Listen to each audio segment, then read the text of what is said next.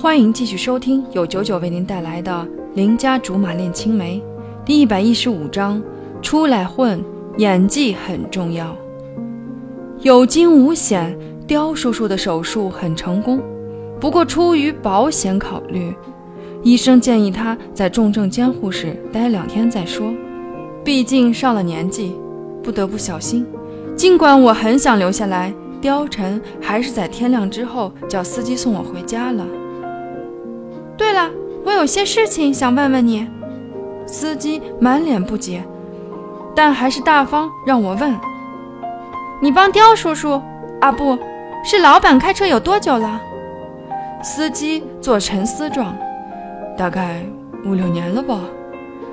五六年，时间不算短。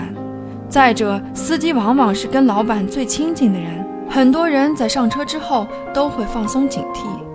之前有杂志爆出名媛大佬，还有明星的丑态恶习什么的，最后一查才知道是记者收买了司机，可见司机有多了解老板。基本上外人看不到的一面，他们都有机会看到。从时间上看，五六年之前，貂蝉刚刚上大学，差不多也就是那个时候开始，他跟刁叔叔的关系也变得很微妙。不对不对，我打探的重点不是父子问题，歪楼了歪楼了。那我问你，老板的秘书曹小姐是什么时候到公司的？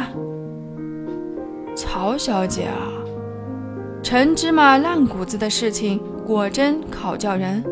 司机想了半天才说，差不多也就是五六年前吧。不过那时候她跟你一样，还只是个实习生。不过人很聪明，实习期结束的时候，就已经从下面的部门一跃成了老板的秘书助理。之后，原来的秘书结婚辞职了，他就顶替了秘书位置。哦，原来是这样，看得出他挺有本事的。于是我顺杆爬。那曹小姐跟老板进进出出，有没有什么特别的事情发生？特别的。不觉得啊，我以前也帮别的老板秘书开过车，人家老板和秘书是什么样，他们就是什么样。再说，老板很有原则的，他和曹小姐同乘一车的时候，都是自己坐后面，曹小姐坐副驾驶，而且他们从不在车上谈公事，很谨慎的。加上曹小姐上下班的时间都很稳定，老板很多应酬都不会参加，非常洁身自好。照他这么说，的确没什么啊。可是，要是曹杰真的揣着什么小九九，凭借刁叔叔油盐不进的本事，也照样能置之不理。再说，刁叔叔这么精明的人，不可能连天天带在身边的人都看不穿。不过想到这里，昨天在山上看见跟曹杰在一起的神秘男人是谁？虽说是幽会。用得着那么鬼鬼祟祟吗？司机狐疑道：“你问这个干嘛？”糟糕，难道我的求知欲表现得那么明显吗？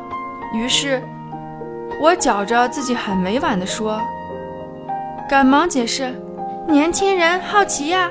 再说，曹小姐是老板身边的红人，多了解些，以后不容易得罪她呀。”司机像是听了什么天大的笑话。哈哈大笑着说：“呵呵，以你跟老板一家的关系，全公司上下最不用担心失业的就是你了。